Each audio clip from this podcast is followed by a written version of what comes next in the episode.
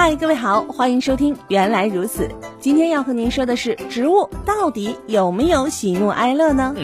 曾经有人做过这样一个实验：两间房子里分别放着两盆葫芦啊，一间房子呢让收音机放摇滚音乐，另一间呢放古典音乐。结果呢，放摇滚音乐的那个葫芦，它的藤蔓背向收音机生长，而放古典音乐的这个葫芦的房间里呀。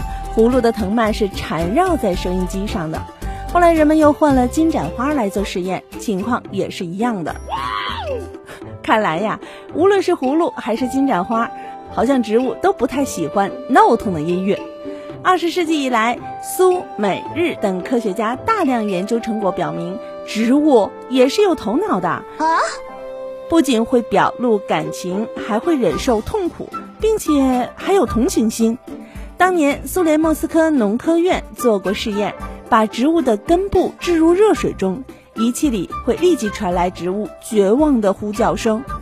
美国耶鲁大学也有试验说明，植物是有记忆力的。先将两株植物并排放在屋里，让一个人啊当一株植物的面毁掉另一株植物，然后呢让这个人混在六个人的队伍当中，但是这六个人都是戴着面罩的。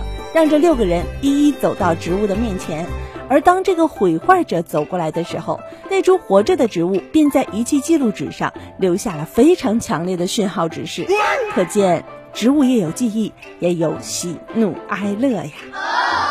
好啦，今天的分享就到这里，我是圆圆，感谢您的关注和收听，我们下期再会喽。